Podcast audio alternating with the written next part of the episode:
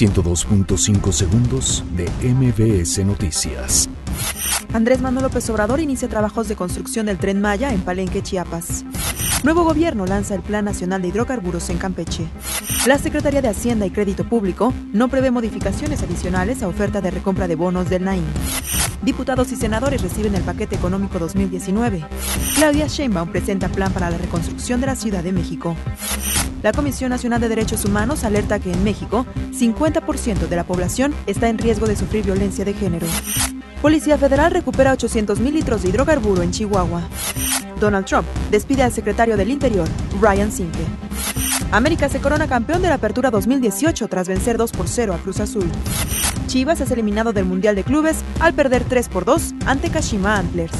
102.5 segundos de MBS Noticias.